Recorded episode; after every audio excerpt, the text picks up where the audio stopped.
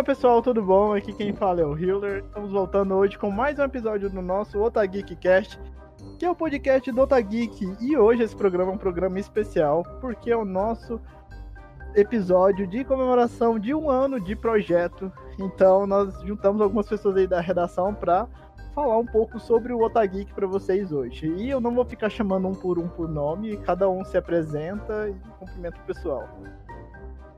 Oi, então, eu sou o Norman. Eu tô aqui para falar um pouquinho da minha trajetória aqui no Otageek. E vamos lá. Eu sou a Bruna. A gente vai falar um pouco aqui da trajetória, desde que o Otageek era um digiovo e a gente criou aí esse, esse essa coisa que é maravilhosa. E aí, gente? Uh, sou o Lucas, faço parte aqui da redação também. E vamos aí comentar esse um ano de projeto bacana que a gente fez. Fala, gente, aqui é a Nath.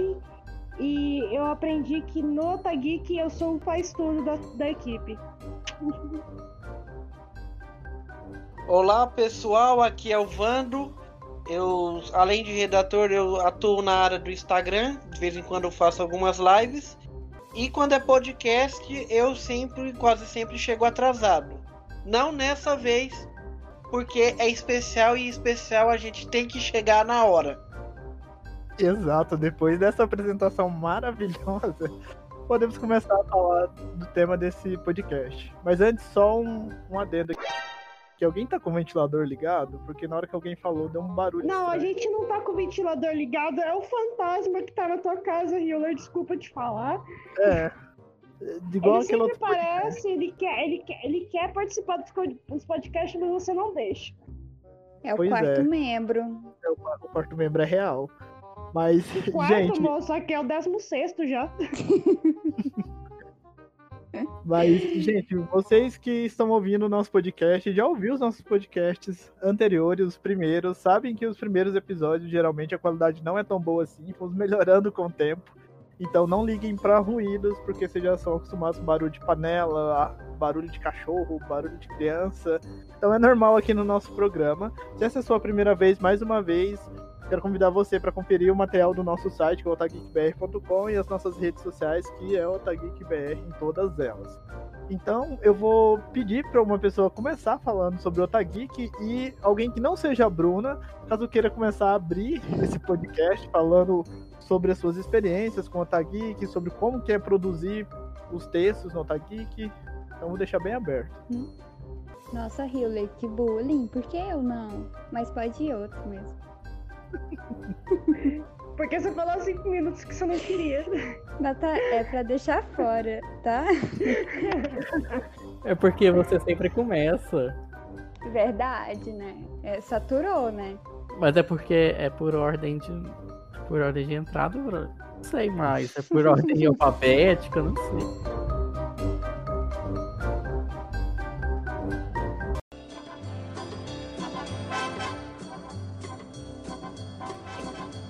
Olha, eu pra experiência de, de entrar no, outra, no Otageek, eu não sei se eu. Nesse podcast eu sou um dos últimos que tá participando agora, mas é uma experiência legal. Eu tenho total liberdade na hora de escrever meus textos, ah, em participar. Isso, isso é muito bom, principalmente. Da, eu até agradeço o Hewler que tem, tem uma paciência até comigo. Às vezes, às vezes os textos às vezes demoram, mas sempre sai. E também eu já até faço um adendo, um agradecimento à Ana, né? A Ana, ela, que é a nossa editora, e ela tem a paciência também de editar, às vezes, alguns erros, algumas coisas que saem do meu texto. Ah, na questão do Instagram, também é uma experiência muito boa para mim, porque eu aprendo a entrevistar e conversar com as pessoas. Eu acho que é uma, é uma oportunidade única em fazer isso que, e aproveitar essa, essa oportunidade que as redes sociais elas dão. Então eu me sinto até um pouco privilegiado de ter essa experiência de fazer algo que eu gosto é, na profissão que eu tô fazendo, na profissão que eu quero, que é jornalista.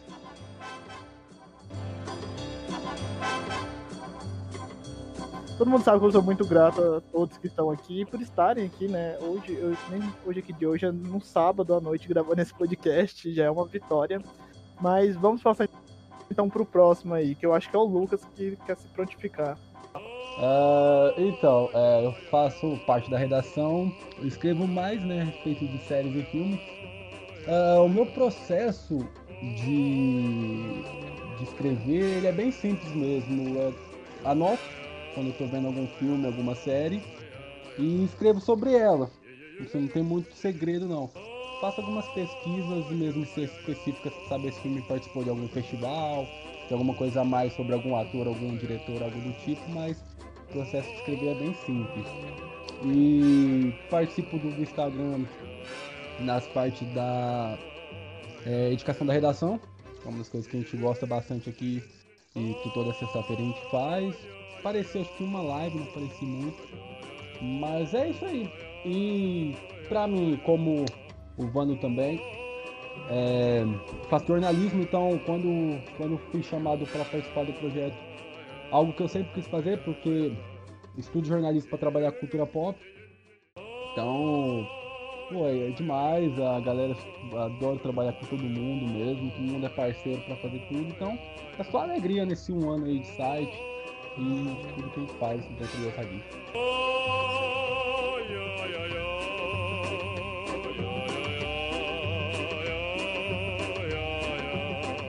Agora, Vai lá. eu tô com o Atagui desde que ele nasceu. Me ajuda temporalmente. Hewler, por favor. Oi, eu estou 2015, 2015? Oi? 2013. Não, a que a gente criou o grupo? Foi, a primeira caravana foi 2013. Ah, sim. Sim, foi é, em uma das nossas idas para Katsu, em Uberlândia, eu encontrei um garoto muito otaku e tava com com o sobretudo da Katsuki.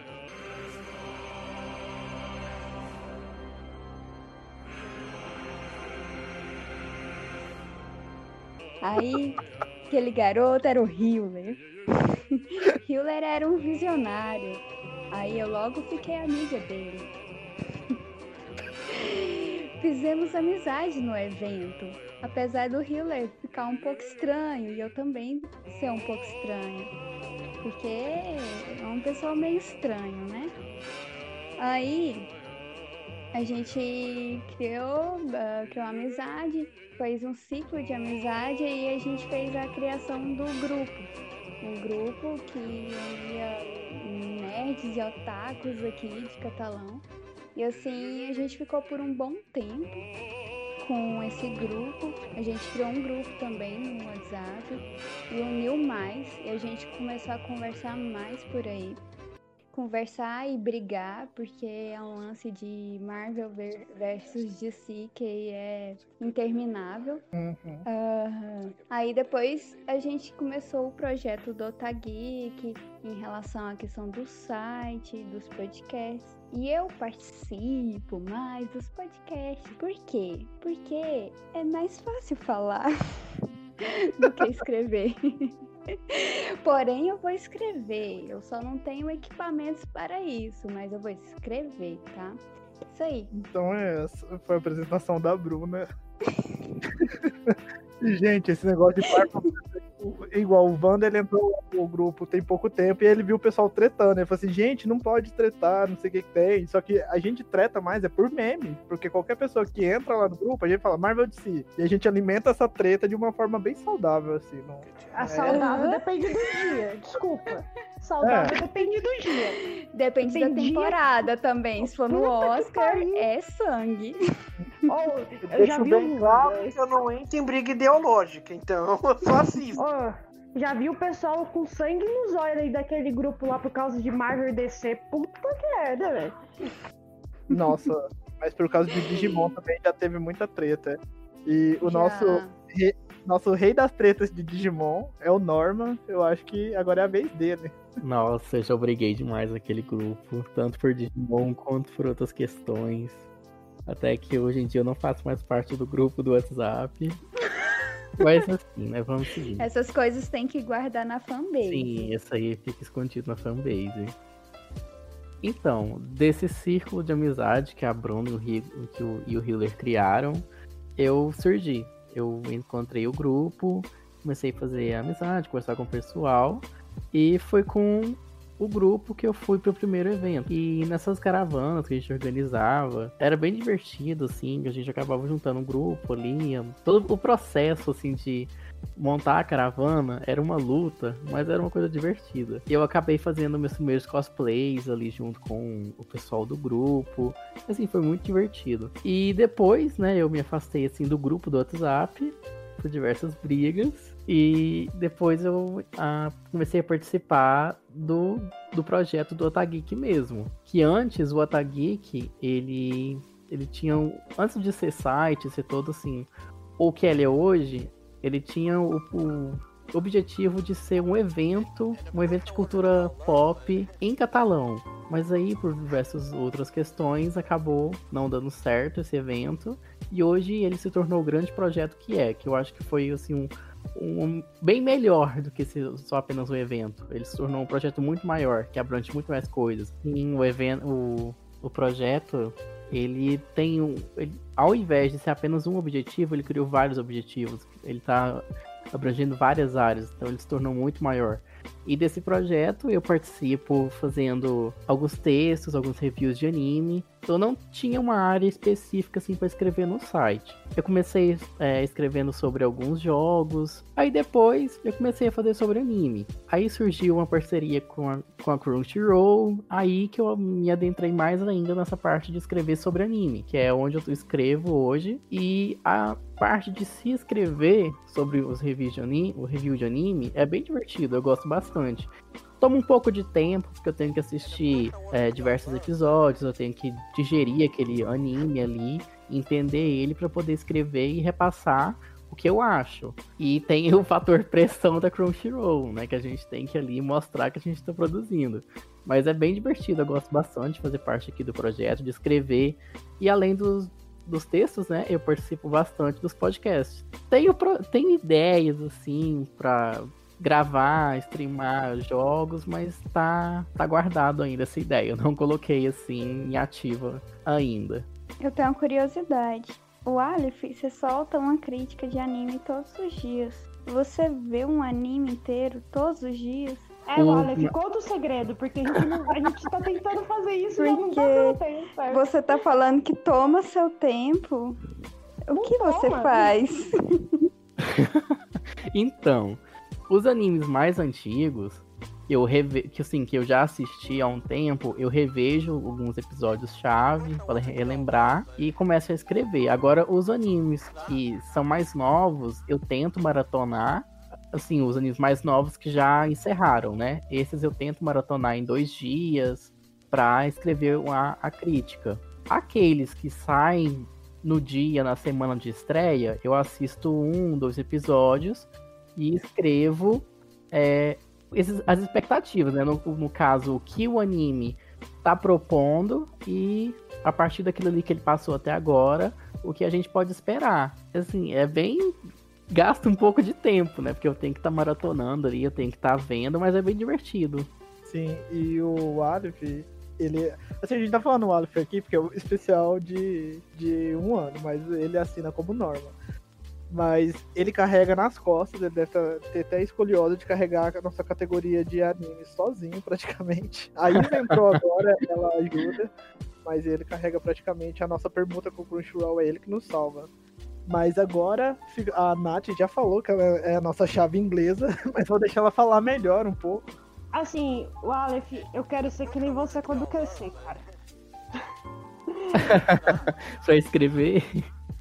Não, assim, é, eu tento, tipo, tirar um dia pra assistir um anime Ah, sim. inteiro que nem você faz pra fazer as críticas e eu já não consigo. É, bem, mas vamos começar, assim, né, como eu conheci o grupo. Eu conheci o grupo através do galera do Sword Play. Quem não sabe, dá uma olhadinha na nossa live que a gente fez lá no Instagram com o Lucas. Eu conheci através dele, na verdade. Ah, porque eu já fiz Sword Play com ele, eu voltei a fazer. E quando eu voltei a fazer, o grupo de otakus estava lá. E eu já conheci alguns membros por conta da faculdade, né? Eu conheci o Elvis, que na época fazia bastante, que era bem ativo e tudo mais. E aí eu entrei nesse grupo de otakus, apesar de quase nunca aparecer. Eu apareço normalmente na época dos Oscars, porque eu gosto muito do visual daí na época, porque ele fala que a Marvel vai levar tudo e não é bem assim. Aí quando o Hiller me chamou, ele já conhece um outro projeto paralelo que eu tenho, que é um canal no YouTube que eu comecei. Eu parei por conta que eu tinha quebrado o celular, eu acho, na época. E ele já sabia que eu já tinha alguma experiência né, né, nessa área de YouTube, essas coisas de vídeo. Aí ele me chamou pro projeto e falou assim: não, é texto, é jornalismo, só que eu sou bióloga, eu não sei escrever. Um texto jornalístico é meio difícil, né, para escrever assim. Então eu tentei me aprimorar nisso e ainda bem que um dos respaldos que eu tenho é fazer pesquisa, então isso para mim é tranquilo, então dependendo do tema eu faço altas pesquisas e, e, e com, faço toda uma matéria sobre isso. E como Aleph, assim como acho que muitos aqui, eu não tinha um, uma categoria certa. Então eu fiz pauta já sobre filmes, sobre séries, sobre games, sobre animes. Uh, apesar de não ser como o Aleph, é, eu eu devo ter feito um enquanto ele fez 20, mas isso é normal. Ah, e com o tempo, eu fui. Ah, esse projeto foi crescendo e eu fiquei assim, impressionado com quanto a gente cresceu em um ano. E a gente já tem equipe de mídia, equipe de não sei o quê. E sempre que o Rio fala assim: Ah, eu tô precisando de alguém em tal lugar, eu não sei porque eu sou a primeira a me voluntariar. Então hoje eu faço parte da equipe de mídia social, hoje eu faço parte da equipe de edição de vídeos, eu faço parte da equipe de edição de podcast, eu faço podcast e ainda trabalho na redação. E ainda é meio... apresento live. E ainda apresento lives. O que é meio, tá começando a ficar assim. Não, não é que tá ficando complicado, mas assim, eu tenho que saber como é que eu vou fazer isso na minha vida, assim, de uma, de uma forma harmoniosa. Acho que agora eu encontrei o padrão.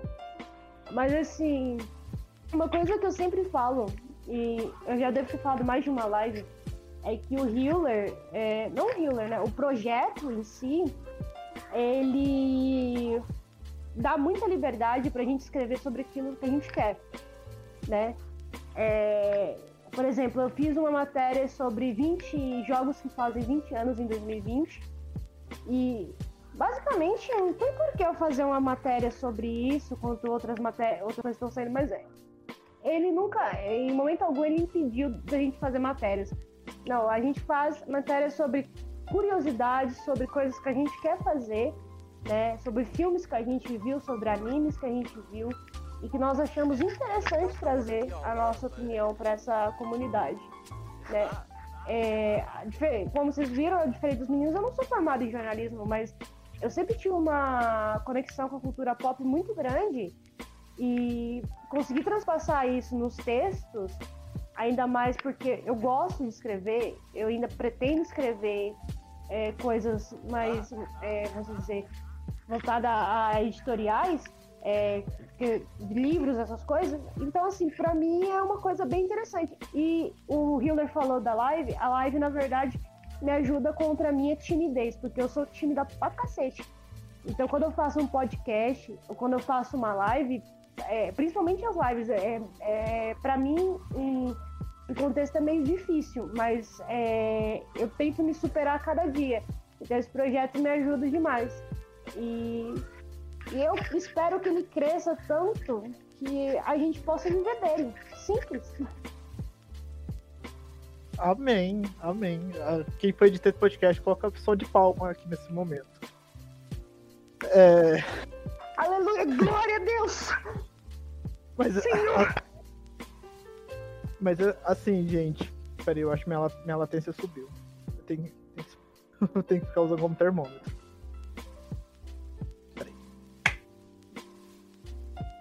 Ai, gente, eu fiquei. fiquei perdido, peraí. Bom, gente, vocês que ouviram o que todo mundo falou, vocês viram que cada um tem sua função no site, tem liberdade de escrever sobre o que quer. É, mas, igual a Nath, ela tava falando, quando alguma pessoa que tá em. Porque a gente divide assim, pra destrinchar para vocês. Nós temos a, o pessoal da redação, produz conteúdo, temos o pessoal do social media. Agora a gente tá criando uma, eu falo de ilha, né? Um grupo no WhatsApp só com o pessoal do jornalismo para fazer assessoria e tem a ilha de editores. E aí, como a Nath, ela tá, por exemplo, ela tá ajudando no especial do podcast. Às vezes ela ela ajuda com a edição ah? de um podcast, ou então ela edita um outro vídeo, alguma outra coisa assim. A gente tenta dividir as tarefas e aí a gente tenta não sobrecarregar todo mundo. Até que tá dando certo agora com essa divisão, assim, de tarefas. E eu, eu queria falar, o Vando tinha falado já da Ana, né? A Ana é a nossa revisora maravilhosa que tem uma vida muito puxada. Ela trabalha no hospital fazendo plantão. Então é uma loucura a rotina dela, mas ela consegue revisar o conteúdo de todo mundo. As pessoas acham que a Ana é muito maligna, que, que ela é massa, só que ela não é.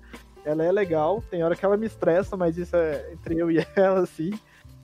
Mas eu queria falar também da questão da Heloísa, né? A Heloísa entrou agora no projeto e a Heloísa ela faz uma diferença enorme, enorme. A Heloísa, é que nem a Nath falou assim, a Nath fala assim, ah, precisa fazer tal coisa, a Nath vai lá e faz. Ela vai lá e tenta fazer. Mas aí quando é uma coisa relacionada a design, fala assim, Heloísa, eu preciso fazer isso. Passou dois minutos, ela já fez. E eu falei assim, gente, essa menina não é possível. Tem, tem dia que eu nem pedi o negócio, ela já. Nath, você lembra aquele dia que eu nem eu pedi num grupo, ela já tinha mandado no ela outro os tem arquivos. uma funcionalidade ali dentro que não, que não é normal, não. Ela. a gente, eu juro pra você, eu falei pra ela fazer um negócio do primeiro podcast, do primeiro especial. Eu falei assim, não, eu quero isso, isso, aquilo. Ela me deu a capa na hora que eu falei assim, gente, nem que se eu quisesse aprender a fazer negócio com o Photoshop desse jeito, eu não fazia. Ela, ela é. faz muito bem as coisas, gente. A Heloísa, vocês não viram, mas as capas do nosso, do, nosso podcast mudou. E graças a Heloísa. Pois é, finalmente o pessoal tirou. tirou me tirou dessa parte de design porque eu usava o Canvas e era terrível e eu achava que tava legal. Mas ainda bem que temos agora um time de designers capacitados para operar nessa, Oh. nessa parte do Tagui. O Norma e a Heloísa, 80 km por hora. Quem que é o mais eficiente? Cara, depende do dia, viu? Depende do dia. Oh, mas é sério, uma vez, uma vez, acho que foi- o Norman publicou, os dois, mandou assim pra, pra Ana fazer o, revisar o rascunho, acho que uns dois, três textos eu falei assim, e eu tava aqui na, na fazenda, eu olhei assim e falei assim, gente, como é, que, como é que consegue ter tempo? E ele ainda tem emprego, gente. Vamos colocar um plus nesse tudo aí, ele ainda trabalha. Sim, nossa, eu trabalho à noite. E teve nessa última semana, eu soltei uns três, acho que foi- foram três revisões mesmo, que eu pedi pra Ana fazer. Acho que era uma, duas horas da manhã, eu mandando mensagem pra ela revisar o texto se fosse possível. A Ana quer viver, Norma. Sim, Eu falei, falei pro Hiller, a Ana é mó guerreira, moço. Ou, o Pois tanto que é. ela. Ô, de vez em quando a gente manda os negócios pra ela e ela tá no plantão. Coitada. Ela fala assim, vou pegar o celular aqui, eu vou. Ela larga o e pega o celular, né? Acabei de salvar uma vida, agora eu vou corrigir o Norma. É, que- Gente, vocês estão ouvindo o podcast pra vocês verem como que é variado, né? A gente tem outro, outro redator padrão Grey's Anatomy, que é o Bruno também. Ele faz plantão no mesmo hospital que a Ana e ele é ótimo também pra escrever textos. Aí ele, quando ele tá, o plantão dele tá puxado, ele fala assim, ó, essa semana eu não consigo. Ou essa semana mesmo ele já avisou que não consegue. Então, Ah, assim, já que a gente tá falando dos outros membros da redação, né? Tem a Andrea, por exemplo, que a Andrea só escreve sobre doramas. Ela traz os, os fãs de K-pop de dorama tudo pro Otageek sozinha também.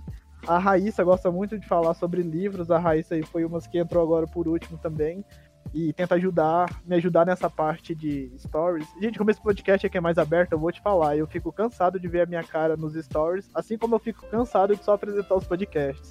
Então é tão bom quando eu vejo que outra pessoa vai lá e dá um aviso, vai lá e faz alguma outra coisa. Mas enfim. Não, não, não pra vocês não, porque vocês não estão. Vocês. Vocês que estão. direto pra gente, que a gente não- não gravou. Tá dizendo, não. tá dizendo que eu fico arrumando desculpa, é? tá dizendo que eu não faço nada, que eu não escrevo nada? É isso? Eu senti uma indireta porque eu nunca gravei indicação da semana. O Hiller está fazendo, tá fazendo esse podcast pra encher de indireta isso aqui, ó. Isso aqui, na verdade, é ele dando sova em todo mundo. É Ninguém reunião de empresa, gente, vocês não estão noção. É, gente, não, mentira, eu dando sol, vai no grupo da redação lá. Tem vezes, tem dia que eu penso, nossa, eu acho que eu. Mas enfim, não vamos entrar agora na parte do grupo da redação. Porque lá rola, rola alguns atritos de vez em quando. Mas o que eu quis dizer. Lavanderia do pod- podcast de lavanderia agora, hein? Exato. Mas... Mas assim, gente, só pra vocês que estão ouvindo não ficarem perdidos, o que eu quis dizer é a questão dos stories, igual. Tem a, a Raíssa e a Beatriz, elas são as nossas influencers, que são as garotas do- do- dos recados, que elas têm uma oratória boa e elas conseguem gravar stories bem rápido. A Beatriz, ela tá sem celular por hora e ela tá offline. Inclusive, um abraço pra Beatriz, que nos conseguiu a nossa entrevista com o Maurício de Souza. A menina foi guerreira e enfrentou a assessoria dele lá. Isso foi muito bom pra gente. E já que a gente tá falando de questões de entrevistas, né? O Vando também já arrumou algumas entrevistas aí pro Otageek. E a gente já falou na live, mas acho que é bom a gente falar de novo. Você quer comentar aí pro pessoal, Vando? Ah, claro. É, Vamos ver se eu vou lembrar algumas, né? Foi uma. Foi, foi todas com dubladores. Que foi. Foram o Márcio Ribeiro, Marco Ribeiro, que dubla, entre outros, o Homem de Ferro e, os, e o Jim Carrey, principalmente no filme O Máscara. E o, e o boneco Woody do Toy Story. A Angélica Santos, que dubla o Cebolinha e dubla a Vespa do filme dos Vingadores. E a Kika Tristão, que é a cantora do filme do, do Rei Leão e da Aladdin, dos filmes da Disney, os filmes animados. E o interessante você até comentar isso, Hewler, e eu vejo a importância no Otageek, é que todas essas três entrevistas eu fiz durante o meu período de universidade, durante o meu curso de jornalismo.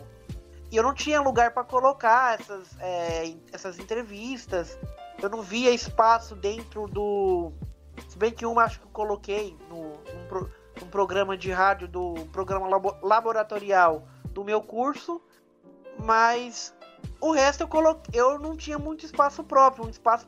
Tinha um dos meus espaços próprios, na verdade. Mas num local, principalmente que. num site que é voltado para cultura geek, eu coloquei que é o Otageek, que eu coloquei nesse espaço. é, e foi muito legal, porque é uma mistura de colocar o áudio, que as entrevistas foram todas em áudio, e trabalhar o texto também. Isso é bem interessante. Foi uma experiência bem legal e mostra a importância que o Otageek ela tem para minha pessoa como aluno de jornalismo. Pois é, gente, só pra vocês verem. E pra quem quiser conferir nossas entrevistas, elas estão lá no site, otageekbr.com, na categoria de entrevistas. E, gente, eu queria falar outra coisa aqui pra quem tá ouvindo o podcast. Ah, o Otageek, ele opera de forma diferente desses outros portais de cultura pop, porque nós somos um veículo de comunicação independente de jornalismo cultural. Só que nem todos, que nem a Nath falou, a Nath, o Norma, a Bruna, eles não são do jornalismo e isso não impede eles de estarem no Otageek e nem tira a importância deles dentro do projeto. Isso é muito bom a gente deixar bem frisado que aqui nós prezamos pela produção de conteúdo e ah, agora que nós fizemos um ano, estamos nos profissionalizando ainda mais, então nós estamos fornecendo treinamentos para o pessoal poder escrever melhor os textos, poder melhorar as críticas, e aí, em breve, essa semana mesmo, vou gravar alguns treinamentos de oratória para o pessoal apresentar nos vídeos, e o Pedro tá me ajudando também, né, porque o Pedro ah, é um dos membros da redação e, e ele é do jornalismo também, só que a área dele é semiótica, então ele é muito bom para fazer análises, em, em análises mais subjetivas, assim, mais relacionadas a significados. E aí, nós estamos vamos treinar o pessoal para a gente melhorar ainda mais a nossa qualidade de conteúdo. E agora que eu percebi que já deu umas meia hora de programa, que eu não falei, né, o que eu faço no Tageek. Todo mundo fala assim, ah, o Hewler tá passando as ordens e tal, mas o que, que eu faço no Tageek, né? Eu, eu, falo, eu falo que é editor-chefe, só que antes, o que, que eu fazia? Eu falava lá assim, ah, vocês vão escrever três, três textos por mês, Só que eu ia lá no Instagram, cuidava das postagens, eu ia lá no Facebook, eu tinha que postar podcast, eu tinha que fazer tudo. E aí eu ficava sem tempo para fazer outras coisas. Então por isso que a gente estruturou bem um projeto como uma redação, para eu poder dar atenção a outros grupos. Igual o grupo de redação produz conteúdo hoje em dia já consegue trabalhar sozinho, então eu fico mais ali no grupo de social media, o pessoal tá pegando o jeito agora. Então eu fico assim variando entre os, os grupos. E fico aqui na apresentação do, do podcast. Não por vontade, por mim, mais pessoas apresentariam, mas estamos organizando aí para o pessoal poder gravar outros temas que eu não tenho domínio, mas que eles queiram gravar. Então isso vai acontecer agora nessa nova fase do projeto. Mas tá, então a Bruna já contou a história aí do Tagui, como me conheceu. E uh, tá, mas eu, eu escolhi mexer com jornalismo cultural e é até uma coincidência com o Vando, né? Por causa do pessoal do Bloco X, que as meninas do Bloco X tinham apresentado um programa lá que elas falavam de profissões de quem estava trabalhando no Omelete. Aí ela, a maioria deles era jornalismo. Aí eu falei, opa, eu quero jornalismo. E aí na época que eu fui olhar, ou tinha jornalismo em Goiânia ou em Uberlândia. Goiânia, é, não sei se dá 300 km de Catalão, mas é mais longe que Uberlândia. Então eu optei para Uberlândia, que é 100 km é, bem perto. E eu fui para lá com esse intuito assim de jovem sonhador de falar assim, ah, eu vou fazer jornalismo em quatro anos, depois eu vou para São Paulo e vou trabalhar no Omelete. Assim, na minha cabeça era assim. Aí tá, eu entrei na faculdade de jornalismo e aí eu juntei o útil ao agradável. Eu pensei, ah, então vamos mexer com o Tagui. Isso foi em 2016 que eu fui pra Uberlândia. Aí lá eu fiz quatro períodos em uma faculdade e aí eu tive que, tive que trancar o curso porque eu trabalhava muito, eu trabalhava em call center e trabalho em call center é muito desgastante, mas eu tirei um lado positivo, que lá eu treinei bastante minha comunicação oral.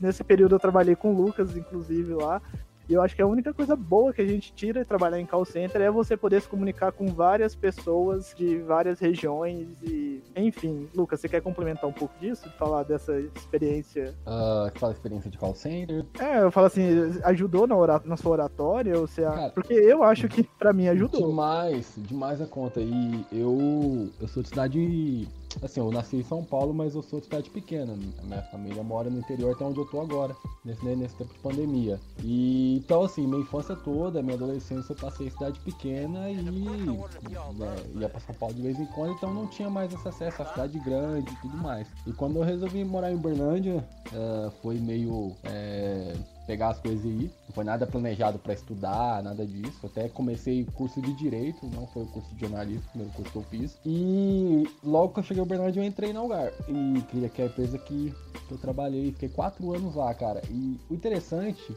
eu não sei nem se vocês percebem isso, que eu, eu tenho uma dificuldade com fala um pouco. E quando eu entrei numa call center para trabalhar, foi muito interessante, porque eu falei, eu não vou dar conta de, de de entrar nesse lugar. Eu acabei entrando e deu certo, é, perdi vergonha, porque, cara, a gente toma porrada de, de cliente e vamos, vamos, cara, e deu super certo. E conheci você, conheci várias pessoas e, e tipo, foi muito foda, sabe? Pra estar hoje aqui apresentando um podcast. Quando eu tava fazendo jornalismo, eu já trabalhava com produção cultural, só que eu era independente. Então eu escrevia para um blog, eu mandava matéria para eles, eles postavam, eu escrevia, eu comecei escrevendo biografia em site de Naruto. Então eu escrevia tipo, qual é a história da Tsunade? Eu escrevia um, um artigo grandão e mandava pra eles pôr no site deles. Então eu ficava mexendo com o Ikki de Naruto, praticamente.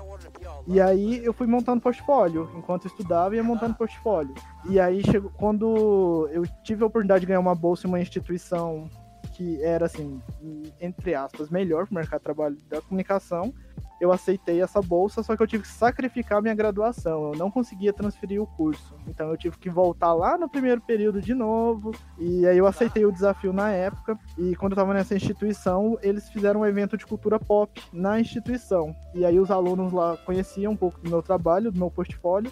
E falaram: Ah, Gil, você quer palestrar no evento ali? Você pode falar se você quiser. Eu falei, ah, que legal, vou falar de marketing da Marvel, porque eles gostam muito de marketing. E aí foi que lá na palestra eu conheci o Vando, e aí a partir disso eu liguei o um negócio. Eu, falei, eu já tinha conhecido o Lucas antes, mas eu vi que tinha muitos outros jornalistas que queriam trabalhar com cultura pop também. E aí eu vi, nossa, que legal, tem muitos jornalistas que são influenciados por essa leva aí do Jovem Nerd, por essa leva aí do Omelete. Então eu pensei, então o Otageek é um grupo já estabelecido, já tinha já seus sete anos aí de grupo. Então a gente poderia muito bem virar um veículo de comunicação. E aí o, o resto é a história, é o resultado que temos aí hoje. Assim nasceu o Otageek. E o bacana, né, cara, que tipo, eu, eu você falando agora, eu lembro quando a gente conversou a primeira vez, quando você me chamou pro projeto, e depois a gente fazia aquelas reuniões no, no intervalo pra conversar com. E nem sei se, se a galera que conversava com a gente lá ainda tá no projeto. Eu lembro de, algum, de alguns carinhas que. O Felipe e o Ian ainda estão. Então, né? E, e eu lembro que a gente começou num site, depois a gente migrou pro outro, e todo o processo de recrutar pessoas foi muito bacana, cara.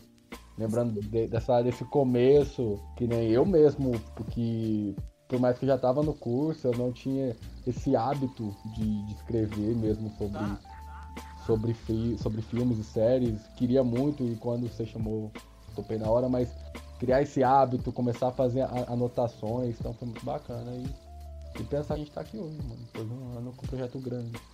Sim, no, no começo, gente, é, o site era hospedado na plataforma do Medium. Porque o Medium ele é gratuito e ele oferece uma, uma extensão como se fosse uma revista digital. E a gente hospedava os textos lá. Só que depois ah, eu consegui passar pro Wix. O Wix ele cobre uma mensalidade, se eu não me engano, acho que é uns 40 reais. E, e aí a gente estamos no Wix até agora. O Wix ele não é a melhor plataforma para você manter um site hospedado. Só que ela é mais acessível. Tem o WordPress e nós estamos tentando migrar para o WordPress agora nessa nova fase. Só que antes de fazer isso, nós temos que estabelecer bem a nossa monetização, que é o que nós vamos trabalhar agora. Porque nós ficamos aí produzindo um ano de conteúdo gratuito e de qualidade para antes de mostrar para vocês. Porque se a gente chegar aqui e falar assim, ah, é ok, somos um veículo de comunicação independente, você pode nos apoiar, mas apoiar o quê? O que vocês fizeram? Então é até bacana esse momento que eu fiquei até surpreso, porque para quem não sabe, nós ah, o Otageek sempre ele cresceu à base de sorteio. Nem que fosse um pôster, alguma coisa. de- isso vem desde a época dos grupos das caravanas. Que o nosso amigo Daniel ele, traba- ele trabalha em gráficas e ele sempre imprimia pôsteres. Por exemplo, imprimia, sei lá, 700 pôsteres dos Vingadores, Homem-Aranha e colocava uma pilha assim lá na casa dele. E um monte de gente pegar pôster, botam a gente dava o pessoal, sorteava. Então isso é algo que é do Otageek mesmo, essa questão de ficar fazendo sempre sorteado alguma coisa pra galera. E, inclusive, eu acho que. Natália, você já chegou a pegar os pôsteres do Daniel? Não, mas eu sabia que ele que mexia. Eu nunca cheguei lá a pegar, mas eu já vi mais de um sorteio. Ele sorteia ingresso também de vez em quando do cinema. Uhum. Nunca ganhei o sorteio do ingresso do cinema, então. É. É, é. De É início. Daniel, de início ele fazia sorteio do ingresso, ele mesmo pagava e sorteava, mas assim, após isso, o próprio cinema daqui de Catalão começou a chamar ele e, e, e dar os, os ingressos para ele sortear, porque gerava, gerava assim, tinha um- muita gente querendo ingresso, então aí o cinema daqui viu uma oportunidade e ele é, começou a dar os ingressos. Lembro que eu ganhei duas vezes. Ainda bem que eu Pois não é, paguei pra Bruna. ver filme da Marvel. Aí ele sempre. Aí o Daniel sempre sorteava, sorteava em nome do Otageek. Então foi muito legal essa união entre o Otageek e o cinema ah, daqui de Catalão. Exato. E, e a força do Otageek é tão grande que o Vingadores, o- os dois últimos Vingadores que teve agora, o Ultimato e o Guerra Infinita, a gente teve pré-estreia aqui em Catalão. E foi por conta do grupo, porque a gente tem o Thales, que trabalha também lá no cinema, e a gente encheu o saco dele, ó, vai ter, vai ter pré-estreia, porque a gente quer pré-estreia desse filme. De tanto, acho que a gente falar, e a gente já tem uma parceria com o pessoal do cinema, eles trouxeram a pré-estreia pra cá. Então a gente assistiu esses dois filmes na pré-estreia, né? Isso foi incrível, porque era raro você ter, era raro você numa cidade pequena como a nossa ter uma pré-estreia, mesmo que seja de um filme grande como os Vingadores são, né?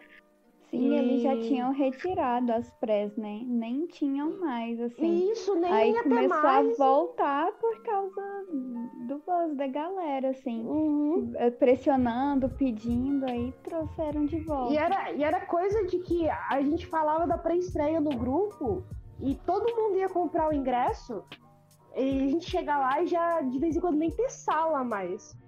E eu lembro que uma vez eu encontrei até que foi com a Lê. Eu encontrei e eu consegui comprar o ingresso. Na hora que eu vi, eu falei assim, gente, isso tudo é influência do grupo? Nossa, caramba, né?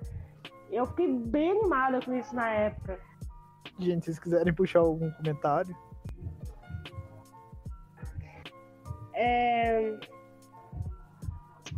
A gente está falando aqui, né, que alguns não tinham pretensão de trabalhar com cultura nerd, outros têm, né? É, mas querendo ou não, a gente está num, num momento agora que a cultura nerd é uma coisa que está crescendo, né?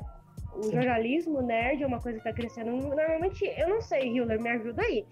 É, hum. quem faz jornalismo ou quer ir para o esporte ou fazer jornalismo político, né? E a gente está vendo uma gama de pessoas crescendo e hoje em dia a gente tem várias plataformas que nos dão é, subsídio para crescer. Né? Você falou do Medium, que foi onde a gente começou, e a gente tem o próprio Spotify para quem quer começar a fazer podcast, você tem o YouTube, que também é de graça, para quem quer começar a fazer vídeo e streamar. Então, assim, eu acho que é uma questão de você realmente investir, e foi o que nós estamos fazendo. Nós estamos investindo num projeto que tem tudo para dar certo, né? Tem tudo para tornar algo muito maior do que a gente pensa. Ô, Nath, você falando dessa questão de formar jornalismo, querer trabalhar com esporte, política, etc. Eu sofro um pouco disso na, na, na faculdade. Eu acho, acho que eu até comentei com o Hiller. Porque sempre quando você conhece algum professor novo, ele pergunta se você trabalha na área e sim ou não para com que você quer trabalhar com jornalismo. E, e, eu sempre falo, né, que eu quero trabalhar com entretenimento, com relacionado a cinema, séries e, e etc. E, e, você vê que rola um estranhamento de não ter esse tipo também de conteúdo dentro da, das matérias. Então, aí, sempre que tem algum trabalho ou algo do tipo, eu tento puxar algo de, de da cultura pop em si, né, do entretenimento em si. É, eu lembro de, na aula de, de sociologia, que a gente estava falando sobre, sobre suicídio, eu trouxe o filme uh, Nasce uma Estrela, a gente, a gente comentamos sobre Post também, no, no, na aula também de sociologia, então eu sempre tento trazer isso porque, querendo, por mais que, que é forte hoje, pelo próprio Omelete, Jovem Nerd e, e outros canais também na, na internet, é, a, aceitação para o jornalismo trabalhar só com cultura pop, trabalhando com jornalismo, ainda não é muito aceita. Principalmente com os professores mais velhos, sabe? Exato. Mais já, mais não, não é. É porque assim, o, o, jornalismo em si já é bem problemático é. de ser, ser, valorizado. Cara, então, só, sei... só te falando, Rio, rapidinho, é, o moleque do comigo falou que a prima dele trabalha num jornal de uma outra cidade e não tem a. e, e, e não é formada. Sabe? Não é formada, né? E não é formada. Ele até tá conversando comigo ontem, falando que ia largar o curso, brincando. Sabe? Então, é Sim. é complicado. É, é, bem complicado mesmo, porque o pessoal é, é, a questão de produção de conteúdo. Qualquer pessoa na internet produz conteúdo, posta uma notícia, uhum. escreve o que achou de um filme. Todo mundo é produtor de conteúdo. Só que aí eles esquecem que um veículo de comunicação cultural tem propriedade porque a gente se prepara, porque a gente investe, igual a Nath falou, para poder fazer isso. Então falta essa valorização. Mas assim, eu espero que com o tempo o pessoal valorize ainda mais o projeto e entenda a, as dimensões que ele tem, né? Que é, é algo é algo muito importante, assim, vai além de ser importante só para mim, vai uhum. ser, ser importante só para uma pessoa. Mas o que eu tava falando, a questão da monetização, depois que a gente fez um ano agora, que eu fui parar pra refletir, assim, meu Deus, quanta coisa que a gente fez em um ano. Quanta coisa que nem imaginaria que a gente ia conseguir fazer, a gente conseguiu. E a gente, para quem não sabe, nós temos uma conta no Apoia-se lá, tem, gente, nós vamos reformular ela para ficar mais acessível, porque a gente tinha colocado alguma coisa assim, é, criou um Apoia-se já pronto para o projeto rodar full independente, só que eu vou, eu vou reformular ele para deixar algo mais pé no chão e mais acessível para quem quiser realmente ajudar. Mas é, a questão dos. Ai, peraí, eu tô. Gente, eu tô, me... eu tô me perdendo. Questão da monetização. Não vamos nos perder de novo. Fala, Wanda. Ah, é, é, ah, é só até depois de você lembrar, Yuri, eu queria só até fazer um adendo sobre essa questão do jornalismo. Que eu acho que eu também. Eu posso até. Talvez a minha experiência é, num curso de jornalismo também possa. Você vir falar, a calhar ver o que, que. Como que é complicado ter um jornalista nerd e que quer trabalhar nessa área. Eu lembro, eu tenho, eu lembro que no meu curso, no, na minha turma de jornalismo, eu era o único que entrou no curso voltado exclusivamente para trabalhar nessa área. Então, o resto, conforme até acho que a Natália e o, e o Lucas falaram, todo mundo ou queria ir para política, ou queria ir para o esporte, ou queria ir para uma outra área que, sei lá, para uma outra área da comunicação. Agora, trabalhar sobre o assunto nerd, cara, eu fiz isso do primeiro ao até o fim, que ainda não é o fim porque ainda tô ainda tô no curso. E é complicado mesmo, velho, é complicado porque esse é o único nisso aí.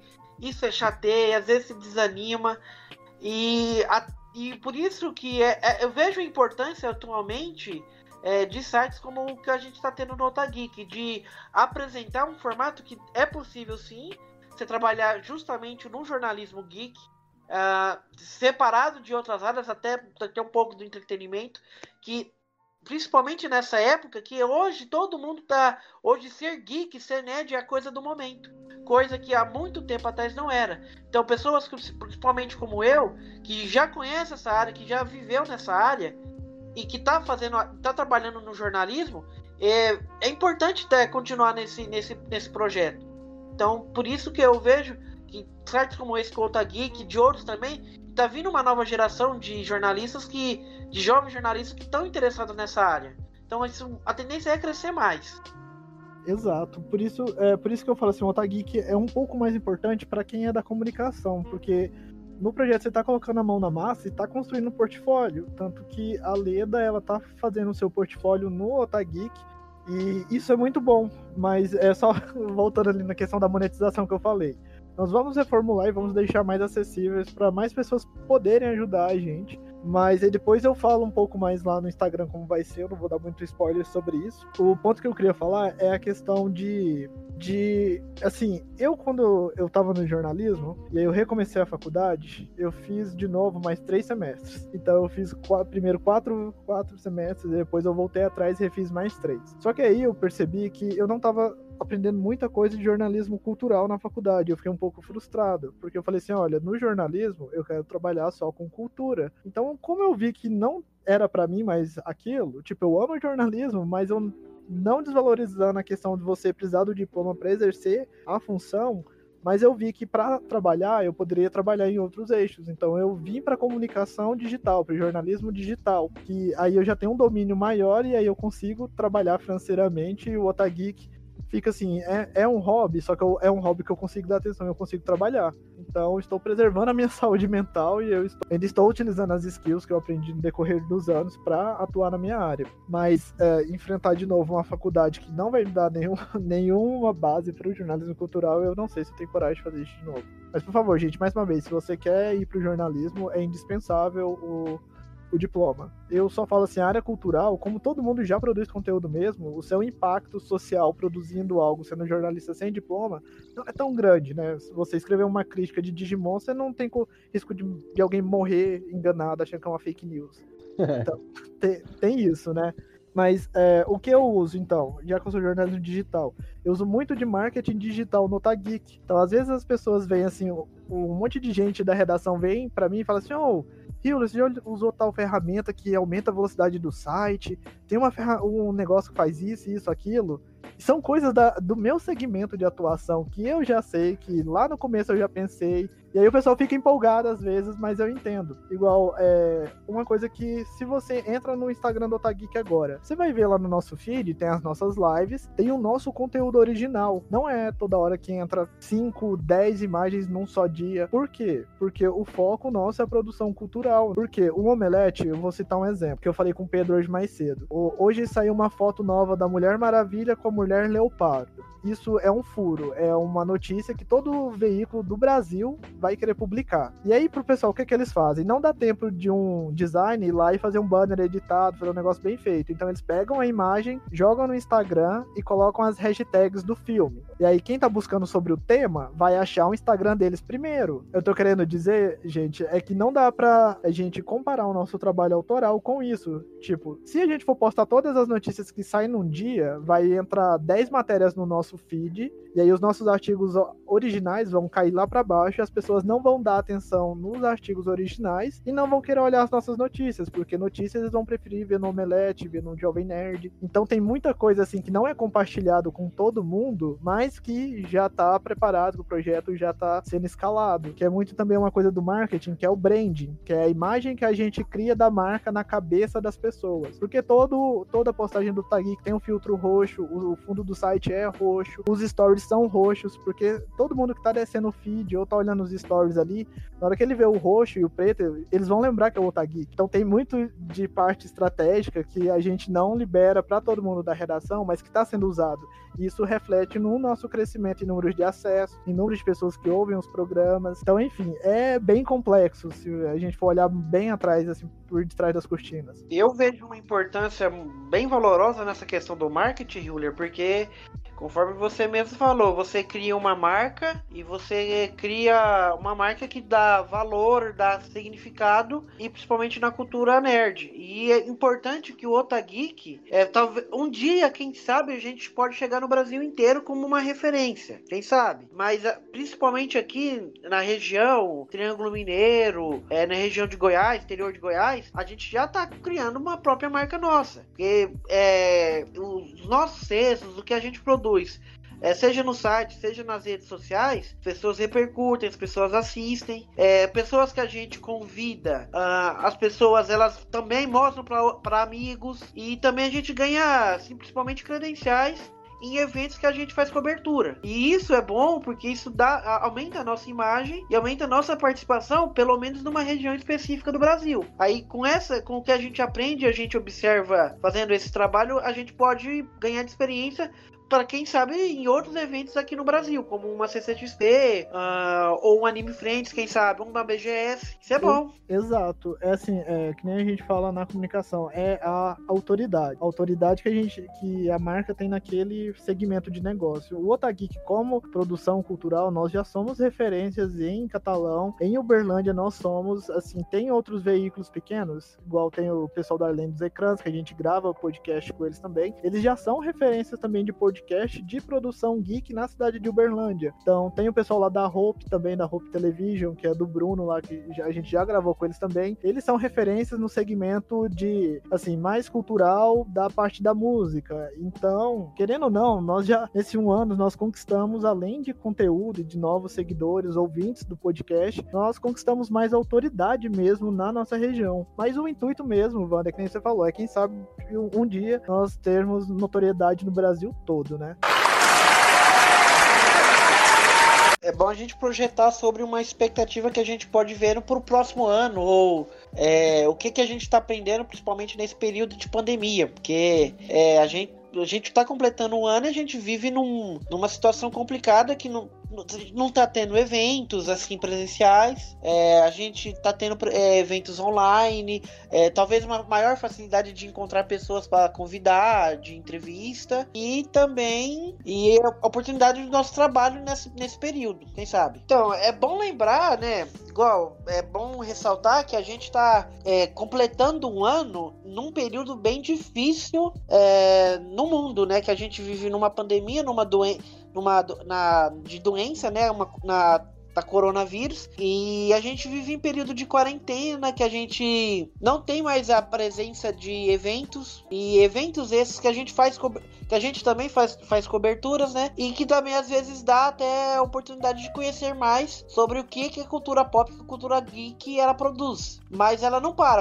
a cultura geek, a cultura geek ela não tá parando e prova disso que são os eventos online e a gente teve uma oportunidade, né, Hewler? Nós de ah. cobrirmos um evento online que, que a gente não, não conseguiria presencialmente, que é uma Comic Con em San Diego. Nós conseguimos fazer uma cobertura de na época que ela foi online. Então, eu falo assim porque eu, eu dizia, acho que foram uns dois textos é, sobre o terceiro dia da Comic Con, quando houve as novidades sobre o Simpsons, sobre Family Guy. E é uma oportunidade legal, porque você acompanha, você assiste os vídeos e você consegue criar um produto que é, que é, que é seu. E você segue na mesma linha dos grandes é, portais de notícias também. Não sei se você já teve. Se você também sentiu essa experiência, Júlio. Eu sei que também é, fez algumas matérias sobre isso. E outros também. Então, é que nem eu e a Nath comentou no, durante a, as lives lá de cobertura do evento. Nós realmente fizemos uma cobertura completa da San Diego Comic Con. A gente só não ficou lá pegando fila no Sol Kate, não teve a experiência física. Teve a experiência física de cansaço,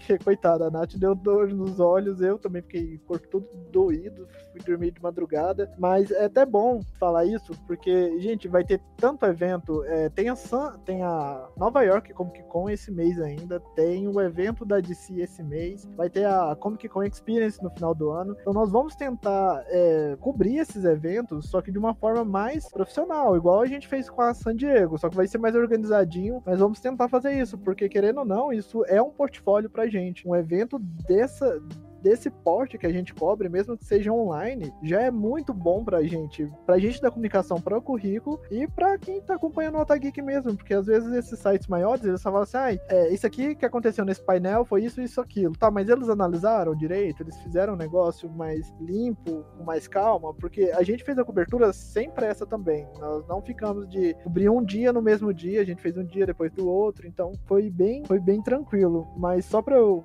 já aproveitar o gancho que eu tô falando, é, sobre o que esperar no Otageek agora nesse próximo ciclo que a gente está tendo, né? Uma coisa é, nós vamos ficar mais institucionalizado, vamos operar ainda mais como redação e o Pedro vai me ajudar na questão da gestão do pessoal. Inclusive, a gente estava gravando os vídeos hoje de tarde, os tutoriais novos. Então, tem o pessoal lá do jornalismo, nós vamos ficar atentos a contatos comerciais, a permutas. Então, vai ter uma, uma operação de assessoria muito mais ativa na redação. E vamos tentar produzir, manter o ritmo, né? Respeitar a saúde mental de todo mundo. E vamos tentar continuar produzindo. É, isso é bom. Realmente é bom mesmo, porque esse da Comic Con, não sei se, eu, se você concorda comigo, é, isso foi. Ele foi.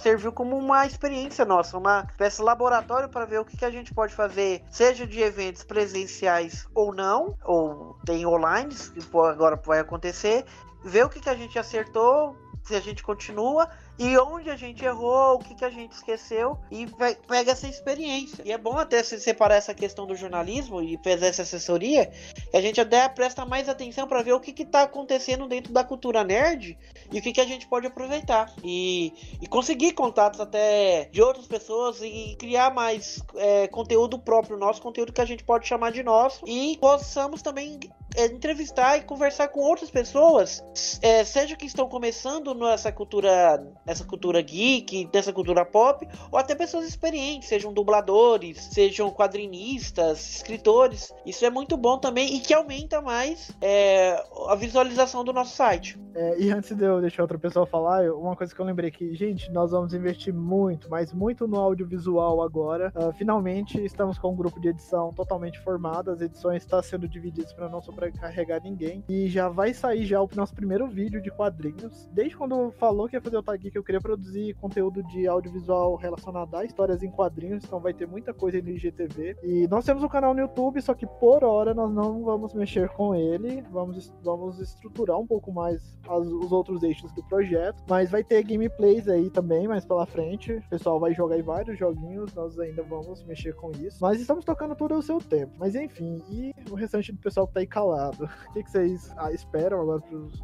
esse próximo ciclo do Otageek? O que vocês querem fazer? Então, eu espero que o projeto só continue crescendo, né? E que, assim, além da Crunchyroll, outras empresas, editoras, é, acreditem no, no, projeto, contribuam, assim, é, nem as editoras de mangá poderiam notar a gente e enviar ali alguns mangás pra gente estar tá, é, revisando, escrevendo críticas sobre. Eu espero, assim, que o Otageek seja reconhecido, porque nós temos capacidade de entregar entregar um bom conteúdo, de entregar boas críticas. E eu espero, assim, que a parte da monetização pro projeto dê certo, o projeto poder crescer ainda mais, muito mais com recursos ali essenciais. Essa parte da monetização, que é o nosso, um dos nossos próximos passos, a gente já tá até começando a planejar como é que vai ser, né? Como vamos fazer isso. É uma coisa que a gente achou muito interessante, e não sei se os meninos até comentaram, é o fato que o sorteio da outra Geek Box, né? Que foi o nosso primeiro sorteio, e a gente vai fazer outro em setembro, não só teve um grande, uma grande repercussão, mas também muita gente falou que até assinaria se fosse, se fosse uma coisa que a gente ganhasse todo mês, eles, eles topariam assinar. Tá? Comentei com o Healer e falei assim, nossa, eu pensei que pensei que não seria essa reação, né? Então é uma coisa que é para se pensar. É, portanto, ao YouTube ainda, a gente ainda tá desenvolvendo o que, que a gente vai poder fazer no canal, mas é, já temos projetos pro Instagram que é, acho que vão ser muito mais, é, em questão de visualização, vai ser muito maior do que a gente pensa. Os conteúdos originais, né? A gente sempre ressalta, os conteúdos originais da nossa redação, acho que para mim são muito mais importantes e é, essa liberdade que nós temos de fazer as coisas e, e realmente não cair na, na armadilha, né? É, claro, né? Com, com o tempo a gente fazer outras parcerias, né? Tivemos oportunidade de fazer grandes entrevistas, agora tá na hora de fazer grandes parcerias. Lucas. É um pouco do que o Norma e a Nath falou, é, é um dos pontos mais interessantes que eu vejo de possibilidade boa pra gente, né? Que é parcerias mesmo que acontecer, é, que ocorram com nós. Porque até quando saiu, acho que foi Umbrella Academy, eu e a Nath conversei com ela sobre quem ia fazer a crítica. E como a gente tem que esperar a série ou filme ser lançado, e, e por mais que a gente não se preocupa tanto em lançar é, essas críticas é, muito rápido, é bom. Né? Coisa que é inédita, é bom assistir rápido, fazer a crítica e publicar no site. Porém, a gente precisa de tempo para analisar melhor o que a gente assistiu e publicar. Então, uh, se futuramente né, a gente conseguir parcerias para receber esse material antes, a gente conseguir assistir e lançar esse material é, rápido, então é uma coisa que ajudaria bastante no futuro pro Otagui, que é uma das coisas que a gente ainda rala bastante aqui na redação de material que sai inédito. Mas é isso, mas do jeito que, que nós estamos, vamos crescer sim, porque ela é empenhada e tudo que o Hiller falou e todo mundo, todo mundo aí que estão tá entrando no projeto. É só alegria. Nossa, o Nath, você falou lá da questão do pessoal, eu fiquei impressionado também. O número de pessoas que, que compraria a box se a gente vendesse. E, é... e só depois aí que eu fui ver o negócio da nossa autoridade. Então, o pessoal, tem gente que já vê e fala assim, oh, que bacana o trabalho deles, eu vou comprar para ajudar eles, que eu gosto do Otageek. É aquela coisa é. assim, da gente ser uma marca que a pessoa vê e ela gosta. E aí que, e aí que eu tive assim, meu Deus, olha o tamanho que a gente já tá. Ah, horrível, é... e querendo ou não, e querendo ou não, foi uma baita box, hein, mano? Pois é. Caramba, cara. Não, e outra, é, é engraçado, né? É, você lembra uma vez que a gente fez a live e entrou uns parentes meu? E eu falei assim, gente, o que, que tá acontecendo? Esse povo entrar aqui. E é engraçado porque esses dias eu fui fazer a live novamente, é, é, só eu e o pessoal da RPG, e as mesmas pessoas entraram. Eu falei assim, interessante, né? Eu nunca pensei assim que, que teria um trabalho acompanhado desse tanto. E minha tia participou do, do sorteio e, e tudo mais. Eu falei assim, gente. Chama atenção, né, dessas pessoas. É, é, que nem na, na live que eu e o Pedro a gente apresentou, veio uma galera aleatória perguntar sobre cinema, sobre crítica, que eu nunca tinha visto. Eu falei assim, nossa, que legal, são pessoas que acompanham a gente na surdina, assim. Teve coragem de interagir agora. Mas a Bruna voltou agora. Bruna, é sua vez de falar o que você espera. Não, eu acredito muito no Otageek. É um projeto, assim, maravilhoso. Eu vejo, assim, que o Otageek é tão diferencial nesse ramo, porque nesse lado nerd, a gente gente vê muita é, toxicidade é, é, em relação à questão da cultura pop. E o Otageek ele traz uma proposta totalmente diferente, uma proposta que, que é que acata a, to, a todo mundo, é, a questão da diversidade, da questão da liberdade, é, e eu acredito muito no projeto, eu espero muito que a questão da monetização dê muito certo, Ah, eu quero, pra mim, dentro do Otageek, eu quero começar a escrever, porque eu tenho muita vontade de escrever. É, eu tava com as ideias aí, tanto que é, a Netflix vai trazer o Avatar. Eu tô com a ideia do, de um podcast sobre a questão do Avatar e também ah, de um texto em relação ao Avatar. Eu quero escrever mais pro Otageek, eu quero dar mais de mim pro Otageek. Tá um tempo bem difícil pra mim, já que eu tô finalizando aí a faculdade está um pouco corrido. Acredito muito, espero que isso vá muito além, assim. Uh, Otagui, que é a nossa menininha de ouro. Então é isso, gente. Deu em mais de uma hora de programa. Teve lavação de roupa suja.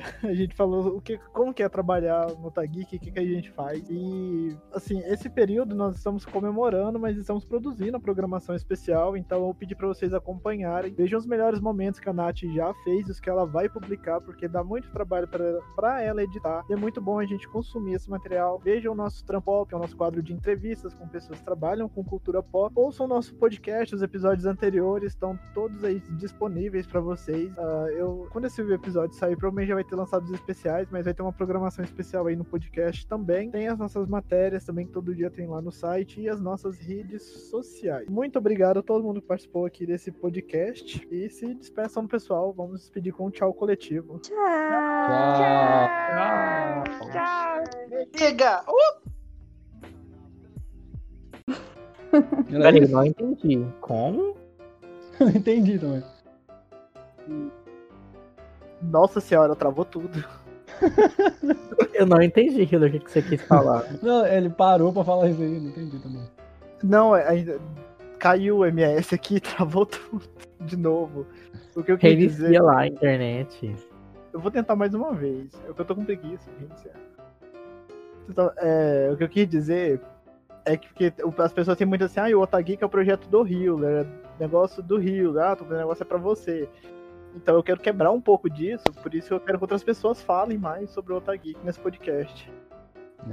Você quer seguir uma cronologia? Tipo assim, a gente falar do Otageek, que era um projeto inicial, É, é falar bem como aí. era a nossa experiência. É bem isso mesmo. Nossa Aí- experiência no grupo. É, faz assim. com- Começa você, Bruna, depois o Norman. Ah, não! Nossa, Hiller, esquece! Não, não vou começar nada. Não vai. A, no- a nossa experiência no grupo é o Dani brigando com a Bruna na época do Oscar.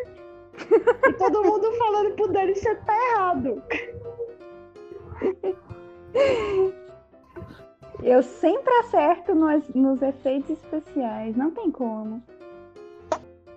Vocês estão ligados que já tá começando, né? Então, Hiller, eu quero que você me mande esse bruto. Depois. Eu vou, eu vou tentar, já tá gravando já. Nossa, já tá já que a gravando. Bruna vai abrir. Tá. Já, Nossa. Gente, uma- vai ser muito bom isso. já tem material já pros melhores momentos daqui. Tá, então vou bater Já. palma e começar a Vamos lá. Ah, eu tô. Eu tô com vocês há um ano, né? Acho que eu tô bem no começo também do projeto, quando eu vi o site, eu acho. É. Né, Hilda? Conversa comigo. É, é, É. minha mãe falando entrou aqui no sozinho. do quarto. É, Peraí, Vai, peraí. Ô, ô, eu achei que Vai, a gente ia Lucas. bater papo, não sabia que eu ia falar sozinho. Não, é, É, porque minha então. mãe abriu a porta aqui do quarto. É, então, Quer o- falar eu aqui? mãe? É o ventilador. Lucas, o seu microfone tá Achamos o fazendo um barulho estranho. tudo. É o ventilador? Não tem ventilador aqui? O ventilador só funciona quando você fala. Será que Não, eu vou deixar assim, cara. Peraí. Vem. Peraí. E Nossa, agora? Ainda. Deixa assim mesmo, é, deixa, o pessoal tá acostumado. A- É, Deixa eu falar.